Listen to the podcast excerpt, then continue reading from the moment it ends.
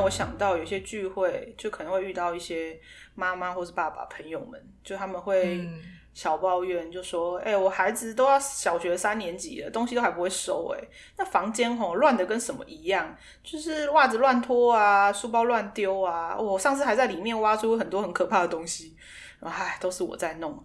然后有的爸爸还说：哎，都是他妈妈在弄啦。”就是我内心就会跑出蛮多的疑惑，就是那你平常有让他练习吗？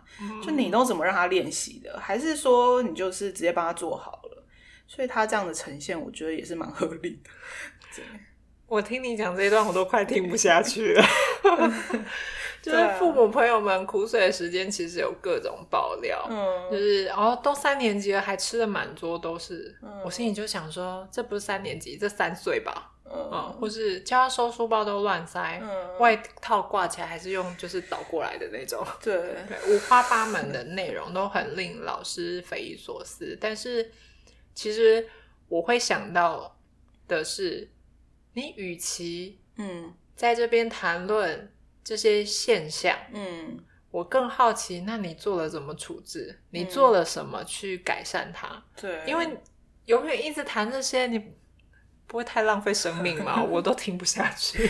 真的，就我能懂，其实引导的过程他会经历非常多的挫折，嗯因为孩子其实不是说哦，你一说什么他就立刻就会学会。真的然后的，他就立刻起身去做，然后每天都还记得哦，就是每天都做好好的这样。对，对，它其实过程是蛮煎熬，你要一直不断不断的重复播放你曾经讲过的事情。对，不就是不要有那个迷思，常常都会听到说，我之前跟他讲过啊这种，但他就是会忘，拜托不要有这个迷思。对，它其实是一个很必经的过程，因为嗯。在没有人提提醒跟引导前，就是这样不断不断的重复播放前，他其实没有办法完整的就是自己学会这件嗯事，嗯嗯，他也不会知道要怎么样打理自己的生活。对，因为他没有指引，是真的。对，所以其实一直以来都是别人做好的状况下，你其实很难期待孩子会自己学会了。对，哦，对啊，说到提醒跟引导啊，就是就像我刚刚提到的，很常出现的一句话就是有啊，我都有跟他说，嗯实际上就是我真的想要 呼吁亲爱的新友们、爸爸妈妈们，就是有跟他说，并不是引导哦，嗯就是呃，我想起一个例子，嗯。就是有一个学生，他已经大概九岁、十岁吧，嗯嗯，他的书包之乱就跟垃圾桶差不多、哦，就我这样形容一点都不夸张。嗯。我就跟他说：“哎、我看你是不是很喜欢脏乱？”他说：“我哪有？”我说：“但为什么你的书包看起来跟垃圾桶里面长得很像？你自己看。”我就给他看，然后他就真的也可以感受到，就是蛮像的。嗯，然后说：“你看你那个纸都揉成一团啊，还有那个饼干的袋子吃完的。”嗯我说：“你要不要整理一下？”嗯然后他就把所有东西就把它塞进去，他连书本就是呃要同一个方向把它摆的整齐这件事情，嗯他都没概念，他是没有概念。就在他塞的时候，我发现他没有概念，嗯然后呃就是不会运用那个空间，嗯所以就会很容易塞满。嗯啊嗯，他并没有妥善利用那个空间，嗯所以你就可以从他的呃摆放里面去发现，他完全没有在思考这个空间要怎么运用。就是把它塞进去了。，对，真的就是把它塞进去，嗯嗯然后也没有分配，就是这么多的篮子啊，就是袋袋子拉链啊，要怎么放，嗯，他就真的塞进去，嗯。但他很快就要高年级了，所以这就是引导跟提醒的重要性，你要指引他一个方向，让他去理解跟思考。没有思考的话，就是他就是等于像机器人一样，他只能做最表面的。嗯。哦，把东西收进书包里，他就会全部放进去。对，但其实收这个过程也是可以有学习的，是，所以真正的引导是你预留一个空间，是去启发孩子思考，对，让他能够去做出判断，对然后并且执行的。对，我觉得我们可以开一个引导课。就是怎么教他什么收书包，然后 对可能这种了吗？需要到这么细吗？但我觉得这么细的课程其实比较实际嘛，对，很实际啊，就该说什么话，然后引导他，对，然后不会让他变成好像被下指令。对啊。OK，这好像也是一个哦。对，因为他其实引导就是一个动态的过程啦，嗯，就是我们要让孩子知道原因，然后导引到他正确的方向。讲到原因，我刚刚闪过一个非常重要的嗯是，每一个孩子卡住的原因都不同。嗯所以其实同样是收书包这件事情，你可能当下都要能够观察、读取得出他是为什么卡住，可是他说不出来哦，你要观察他。对哦对那我可以理解你刚刚说要开一个来谈这个细节的，对 需要，确实需要。对啊，这背后原因就是需要蛮敏锐的观察，对，对，还有对孩子的了解。嗯对，所以我们最常做的就是指导，就是哦呃，如果没有去引导的话，就会变成指导，因为我们就直接告诉孩子答案了嘛。对，对，所以我觉得为什么我们说要引导而不是指导，其实最重要的其实是孩子学会的过程，就是重点在那个过程，嗯而不是学会了这件事。嗯，因为那个过程里面有逻辑、有嗯思考，对然后还有我判断我为什么要先放这个，等一下为什么要后放那个。嗯其实这个都是训练，隐藏在细节中的训练。对，所以这个过程才是最精华、最重要的。嗯对啊，所以就像有有一天，如果孩子告诉你说：“哎、我想要自己走路上学看看。”嗯，或是说，哎、我想走路回家这样子。嗯那我们要怎么样从觉得，哎、车流量很大、哎，这样万一路上就是发生什么事怎么办？嗯对，或是万一路上遇到坏人啊，怎么办？他会判断吗？会不会被牵走之类的？好像很危险。或是担心孩子，呃，就是不太会看路标啊、指标，认不得路，会迷路。就是这其实都会是蛮正常的一些担心，对。但我们要怎么样从这些担心里面跳出来，嗯，去陪孩子去走这一趟自己回家的之旅？嗯对，所以这其实虽然是孩子想要独立的小小的一步，可是他学到的东西其实是很多的。因为对啊，在每天回家的这个过程中，他其实要去注意很多很多的生活细节。嗯，对，那这些细节其实会能够成为打理自己很重要的开始。没错，真的标记。对，所以最基本的我们可以做的，其实就是去教导孩子判断危险，嗯然后看号志嘛，嗯看路标嘛。对，那如果要坐公车、要坐捷运，你也要会看公车站牌，嗯或是捷运的指标。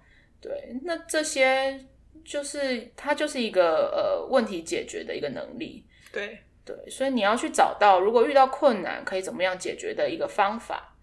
对，那如果我们跟孩子说啊，你还太小了，外面很危险，等你国中、高中再再说之类的，就外面很危险，不行不行，那其实就是断绝了孩子独立长大的一个契机。对啊，而且你现在都不让他练习跟累积，然后国中的时候他就突然会了嘛。嗯，其实反而对孩子来说，可能有一部分是兴奋，但是另外一部分他是会害怕的，嗯，因为对他来说是完全一点概念都没有。真的，嗯，就像我想到就是呃，我一个表妹，她要上高中的时候，嗯要自己坐火车，嗯就是去上学，嗯她就问问说要怎么去。我就很无情的告诉她说：“你可以看指标，因为指标怎么看？对，我说，我就跟他说，你可以先看指标，然后我先跟他讲基本，你要往北上还是南下。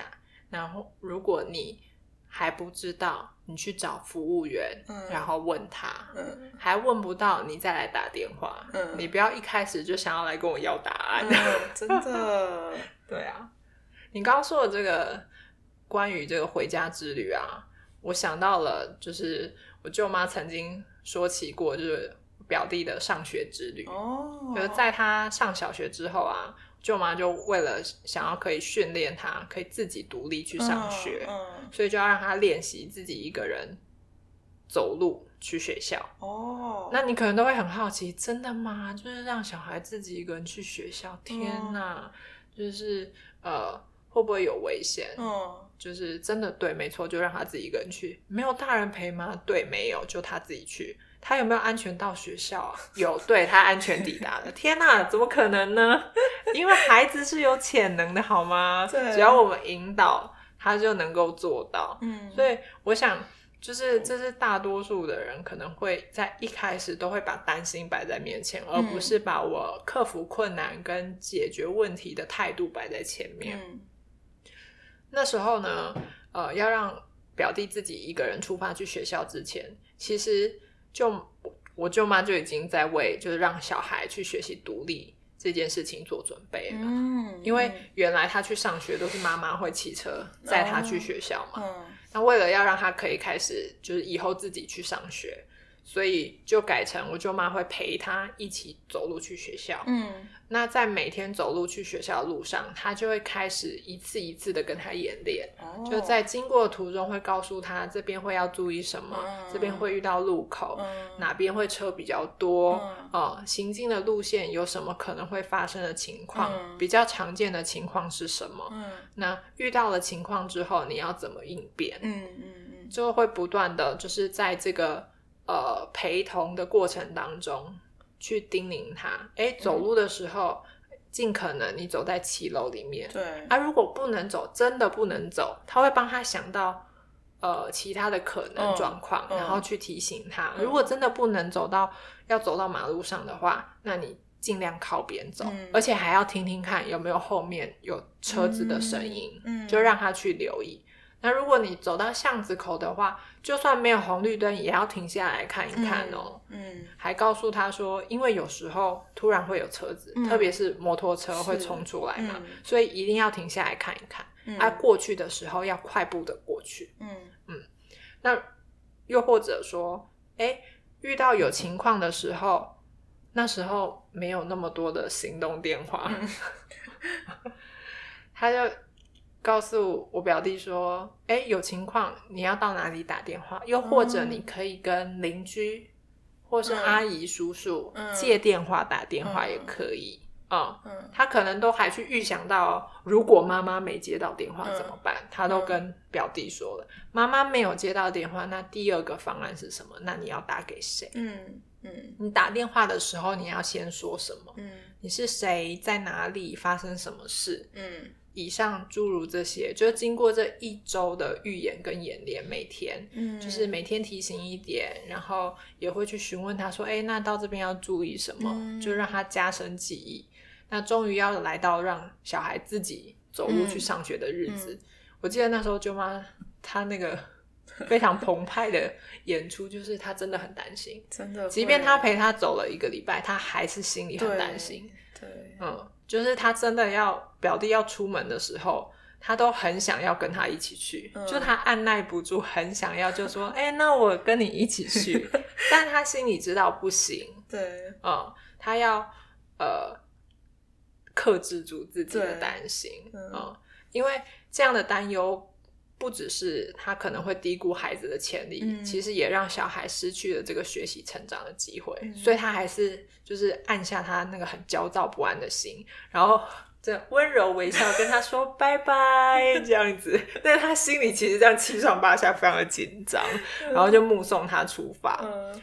然后表弟在走到那个路口啊，嗯。要转弯的时候，迅速有没有变身女超人，马上冲出去，就赶快东西拿一拿，然后远远的跟在他后面，对。就是在表弟不会发现到距离，嗯。然后跟在他后面一路到学校，嗯然后这样跟他跟了一两周，哦，就是确认确保他这个过程都是 OK，都有注意到的，哦，然后他才就是呃放心的嗯。让表弟自己独自一个人去上学。所以其实这里面啊，真正考验的不是孩子，你发现了吗？对其实是大人的勇气。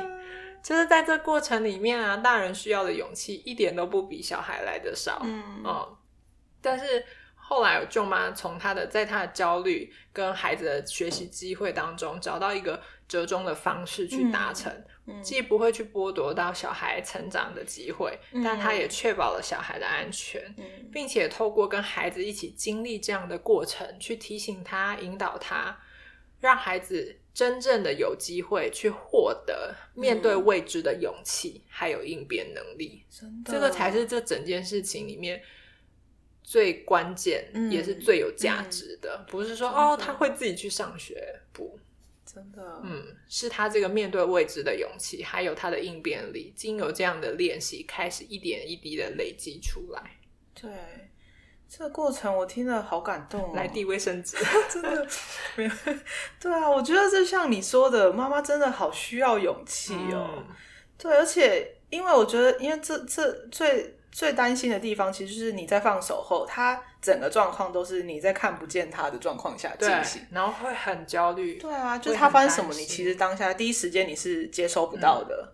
对，我相信我舅妈没有跟他去的头几天，他还嗯是应该也还是在心里很紧张。对啊，就是可能会一直忍不住想要等电话，会不会发生什么事之类的。对，还是会。真的。所以我觉得这之中有两个部分是可以跟新友们分享的，就是就是你的舅妈其实给孩子一个很放心的过程，跟他给了自己一个很放心的过程。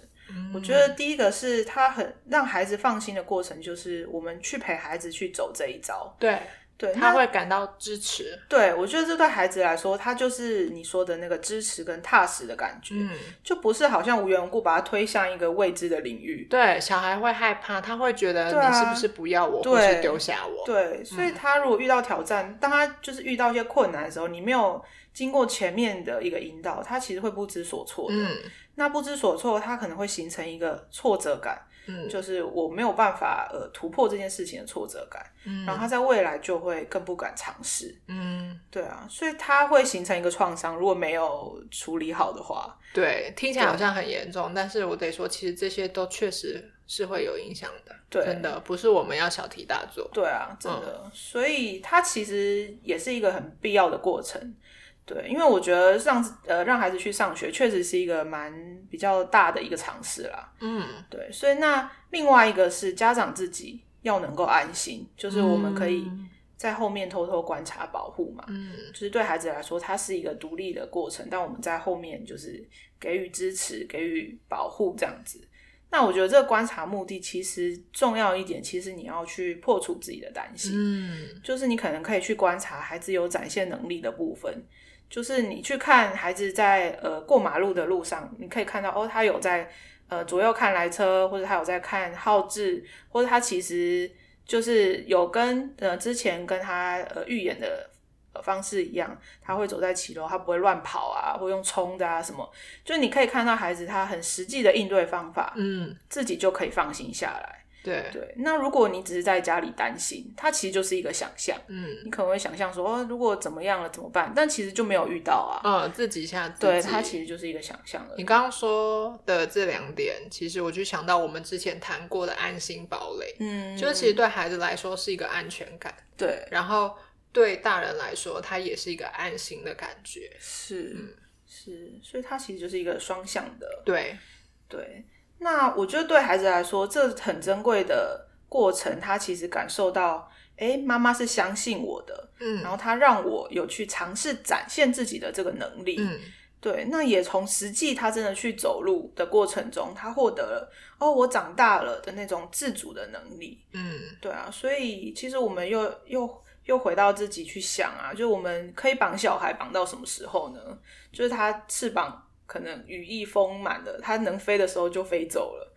所以我们可以做的，其实其实就是要让它飞得更好、更自在。嗯，所以要练习，对，不然那个翅膀也不会飞啊。对所以我们也是要从小开始培养。对，当他其实可以自由的展现自己的时候，他长大了，他就不用太大力的力气想要去挣脱这些束缚来证明自己。嗯对，就让我想到很多国高中生啊，就为什么会被说开始好像叛逆期？嗯他其实是一个为了展现自主、展现自己的一个能力。嗯对，因为他可能平时没有机会展现，嗯，都被安排。